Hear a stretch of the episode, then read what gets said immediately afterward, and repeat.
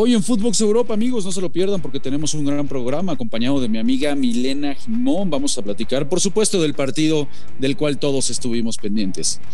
De esa remontada histórica que hace el conjunto merengue de la mano de Karim Benzema, marcando tres. Vamos a platicar, por supuesto, analizar, a desglosar todo lo que sucedió en este partido. Acompáñenos, amigos. Esto es Footbox Europa, un podcast con Marion Reimers y Rafael Márquez Lugo, exclusivo de Footbox. Hola amigos, ¿cómo están? ¿Cómo les va? Qué placer saludarlos, encontrarnos en un episodio más de Footbox Europa, hoy acompañado de mi amiga Milena Jimón para platicar de la remontada histórica del Madrid y por ahí, de, como dice una amiga, Mile, te saludo con mucho cariño, con mucho gusto. Eh, deberían de correr a todos los del Paris Saint Germain por pechos fríos. ¿Cómo estás, Mile? Sí, sí, sí.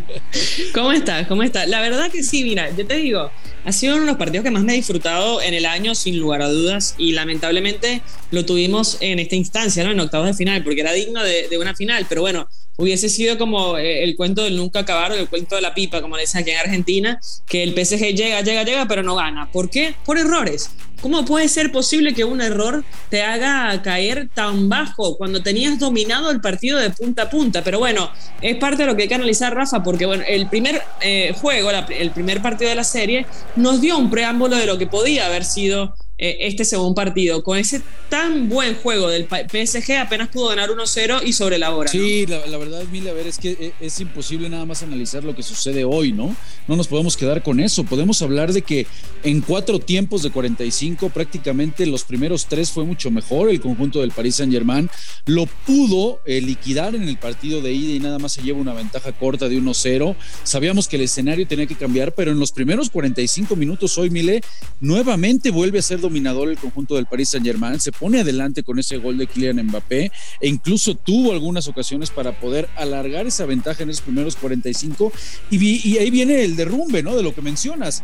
Es increíble que un, un, eh, error como el de Donnarumma los ponga tan nerviosos, el equipo deje de funcionar prácticamente, entraron todos en un pánico escénico, diría yo, en, donde se vieron los niveles de un equipo y del otro, y el otro con ese envío anímico, Mile, pues iba a terminar siendo una noche histórica de Karim Benzema, hoy uno de los mejores futbolistas en este planeta.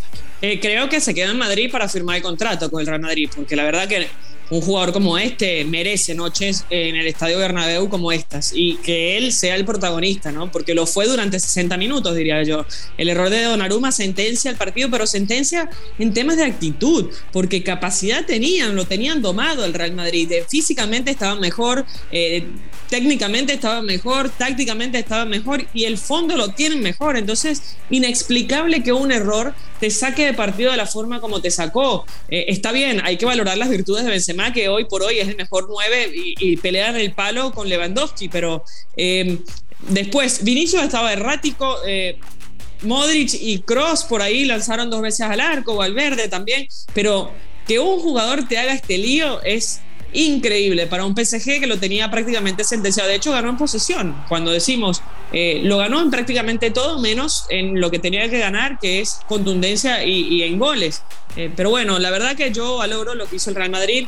Creo que es un equipo que nunca bajó los brazos, que intentó salir desde el arranque eh, con este ímpetu. le duró 10 minutos, pero bueno, la fuerza que tenía el PSG era mayor. insisto, en el banco, Keylor Navas, espectador, termina viendo a su ex equipo y a su equipo eh, en este show cuando Aruma termina siendo el villano del compromiso.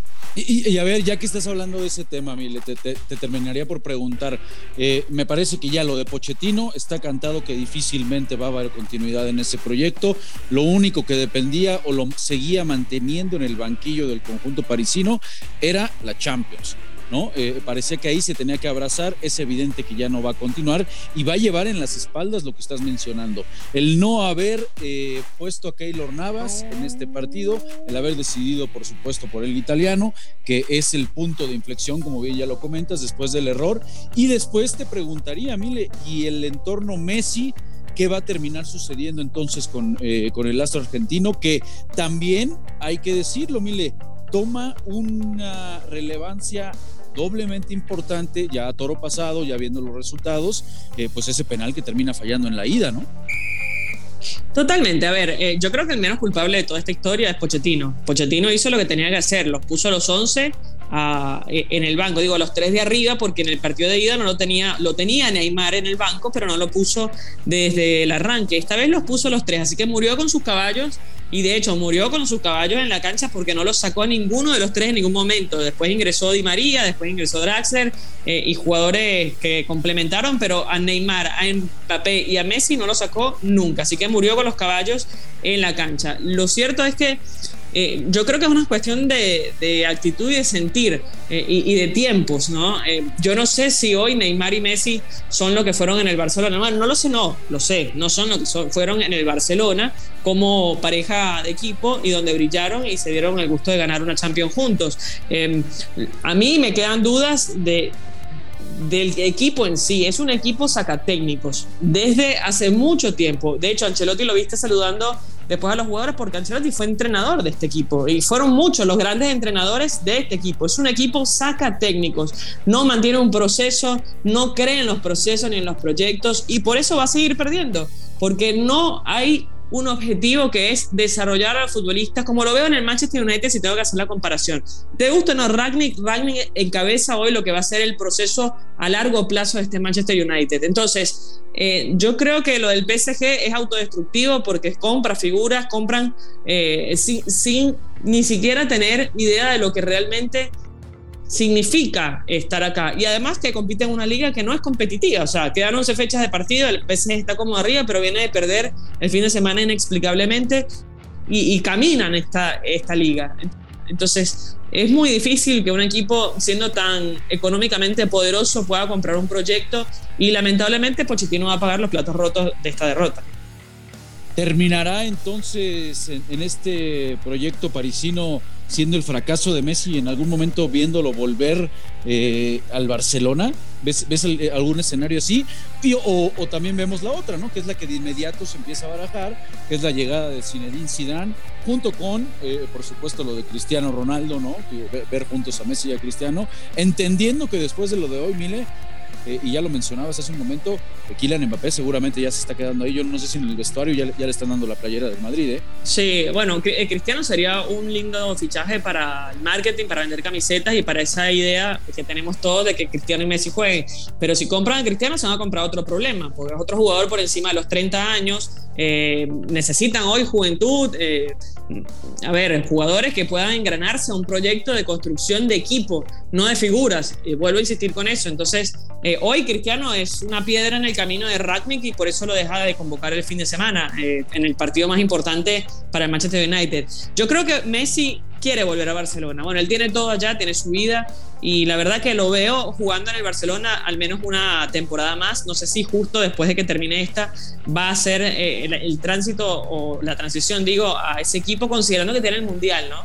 Pero también me preocupa eh, el momento de Messi con el bajo rendimiento que tiene, el estado anímico que tiene y lo que le queda por enfrente con este equipo que prácticamente es nada, porque está fuera de la Copa, porque está fuera de Champions y porque en Liga está creo que a 11 puntos del segundo. Entonces le queda muy poca actividad a Lionel Messi de cara a lo que más desea en el año, que es levantar la Copa del Mundo con Argentina. Si no cambia de equipo, si no cambia de actitud, este Messi se puede quedar sin el chivo y sin el mecate, como decimos en Venezuela. Total, totalmente importantísimo que en este año tenga actividad, ¿no? Si quiere llegar a su, a su mayor sueño, porque lo tenemos claro, lo hemos platicado, ¿no? A ver, en, la cabeza de Messi solo hay una cosa este año por la que va a competir, y es el, Mundial, me queda claro. Entonces sí, eh, vamos a ver si no termina en el Barça, historia para platicar del París. Y antes de terminar con, con, este partido, Mile, te preguntaría, eh, ya hablamos de lo de Benzema, por supuesto creo que Carleto seguimos eh, y no sé si compartas, creo que sigue demostrando que es un, técnico súper infravalorado, ¿no? Me parece que la calidad de la calidad del italiano, caray, está, está en otro en otro nivel, ¿no? Para ponerlo top también ahí junto con otros otros nombres que de repente son más rimbombantes. Eh, ¿Hasta dónde entonces le, vemos a este a este Madrid que no no lo poníamos, ¿eh? Siempre lo poníamos en ese segundo escaloncito, Mile, por arriba hemos hablado del Liverpool, por supuesto de lo que hace el City de, de Guardiola, en algunos momentos hasta incluso del Bayern, pero er, era la duda, ¿no? Realmente, y decíamos, el que salga de este, de este cruce que, comparto en lo que anteriormente nos mencionabas, ojalá yo hubiera sido de semifinal o de final, eh, el que salga de este, de este cruce va a, salir, va a salir muy fuerte, va a salir muy poderoso. Ahora, ¿hasta dónde le vemos el techo al Madrid? ¿Ya lo ponemos al nivel de estos? Mira, lo que pasa es que yo al Madrid nunca lo doy por muerto, ¿no? Eh, y antes de este partido, a pesar del 1-0, yo creía que el Real Madrid le daba vuelta. Cuando vi el primer tiempo dije, no, se come cuatro en el segundo tiempo como venía Mbappé y como venía el equipo. Pero bueno, así es este Madrid. Eh, tiene mística. Es un equipo que tiene 13 Champions encima, en su vitrina. Es el único equipo en el mundo que tiene tantas Champions. Entonces, eh, ¿cómo subestimar a un equipo que, que viene de ganar eh, tantas Champions y, justo con Ancelotti ganó la décima que tanto se le negaba. Eh, a mí es un equipo que la verdad me gusta, no me vislumbra, o sea, no es el equipo ideal para mí sentarme a, ver cómo y disfrutar de su juego, pero tiene mucho corazón y eso se lo transmite también Ancelotti y creo que es un entrenador ideal para este tipo de situaciones y bueno, mira que si no, eh, que termina dando vuelta una serie que parecía imposible después de haber visto ese gran primer tiempo del PSG. Bueno, pues ahí, está la historia, por supuesto, de la Casa Blanca, termina siendo un equipo, como bien lo mencionas, con mucha historia, con mucho pedigrí, eh, ni más ni menos, bueno, pues el más ganador, ¿no? En esta competencia, entonces entonces, ahí están, no los podemos dar por muertos. Y con hoy por hoy, pues el factor de Karim Benzema, ¿no? Eh, también mención, me parece, no, nos podemos ir eh, de este partido sin darle una mención especial, me parece también a lo que termina siendo el croata, ¿no? Luka Modric, vaya lo que sigue, lo que sigue jugando, lo que hace en ese medio campo es, es impresionante. Y mire, del otro lado, bueno, tenemos que pasar, eh, por supuesto que este fue el partido que se llevó toda la atención, ¿no? Todo el mundo estábamos pendientes de lo que se estaba suscitando. pero bueno, al final el City en un partido meramente de trámite, recordar que lo había ganado 5 por 0, termina empatando eh, y pues simplemente nada más resuelve el pase el conjunto de Guardiola frente al Sporting de Lisboa. Eh, ¿Quién es el bueno? Eh, ¿Cómo ves al City? Creo que es el equipo, no sé si compartas más en forma. si bien es cierto que ha perdido una ventaja que no, no, suele ser usual ¿no? en el, eh, en los equipos de Guardiola, que de repente pierdan una, una, ventaja como la que ya tenían en la Premier. Parece que el Liverpool se ha acercado, eh, pero, pero no sé si compartes, creo que es el equipo que más en forma anda, ¿no? Tenemos que hacer un balance del el presente de los equipos, cuál es el mejor. Pues yo creo que en ese juego de conjunto que ya decíamos que no tiene precisamente el equipo parisino, bueno, pues en el de Guardiola es lo que podemos encontrar, ¿no? Juego de conjunto, juego de posesión, juego alegre. Eh, ya, ya se sabe a lo que juega este City, que es goleador, que te saca la pelota limpia. Creo que es el gran protagonista, el gran equipo del momento. No, sin duda. A ver, es un equipo que sabe, sabe jugar a lo, a lo que quiere el entrenador y que tiene figuras que interpretan muy bien la palabra del entrenador. Eh, a mí me gusta muchísimo lo que hace el City. Hoy creo que el Liverpool está un poquito más arriba en cuanto a picos y en cuanto a figuras. Cuando voltea al banco, eh, un entrenador y otro puede haber una figura que te cambie la idea del partido. El City lo veo más, más colectivo, un, con mejor funcionamiento, pero bueno, sin dudas, eh, hoy es el candidato a ganar todo. Pero, insisto, la mística de Champions es distinta. El City llegó a una final y la perdió.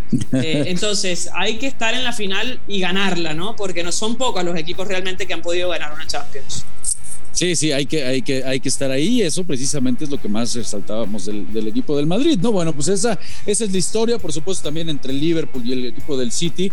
Me parece que el, desgaste que de repente les terminan ofreciendo sus ligas, Mile, bueno, pues no, los, no les permite seguir en esta competencia a tope como quisieran, y es en donde entra precisamente el tema de la profundidad de banco, que sí me parece que lleva a la mano el conjunto de Liverpool. ¿Algún, algún otro aparte de estos dos, Mile, antes de despedirnos, que te gustaría agregar? ¿Alguna, eh, ¿Quién va a ser eh, la la, ovejita negra, la cenicienta que va a aparecer por ahí deslumbrando. ¿Ves a alguien que pueda levantar la mano? El de Nagelsmann, que ayer puso un manotazo sobre la mesa. ¿Alguien antes de despedirnos que, que pueda competirle estos dos miles? Mira, hoy creo que eh, eh, el Bayern Múnich, el Manchester City, el Liverpool y el Real Madrid son los candidatos a, ganar la Champions. Te, tiré cuatro para semifinales. Eh, veremos si lo pueden concretar y, y, que sea una linda final en París después de que cambiaron la sede. Así que bueno, a esperar lo que va a suceder la semana que viene con ese Atlético de Madrid y Manchester United, ¿no? Por la vuelta. De acuerdo, vamos a estar muy pendientes de lo que suceda. Mi querida Mile, pues te agradezco muchísimo que hayas estado aquí en, en nuestro episodio favorito hablando de Champions en Footbox Europa.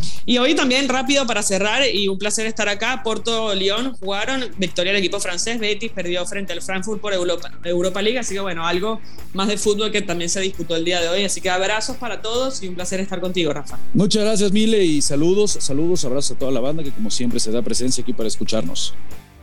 Esto fue Footbox Europa, un podcast exclusivo de Footbox.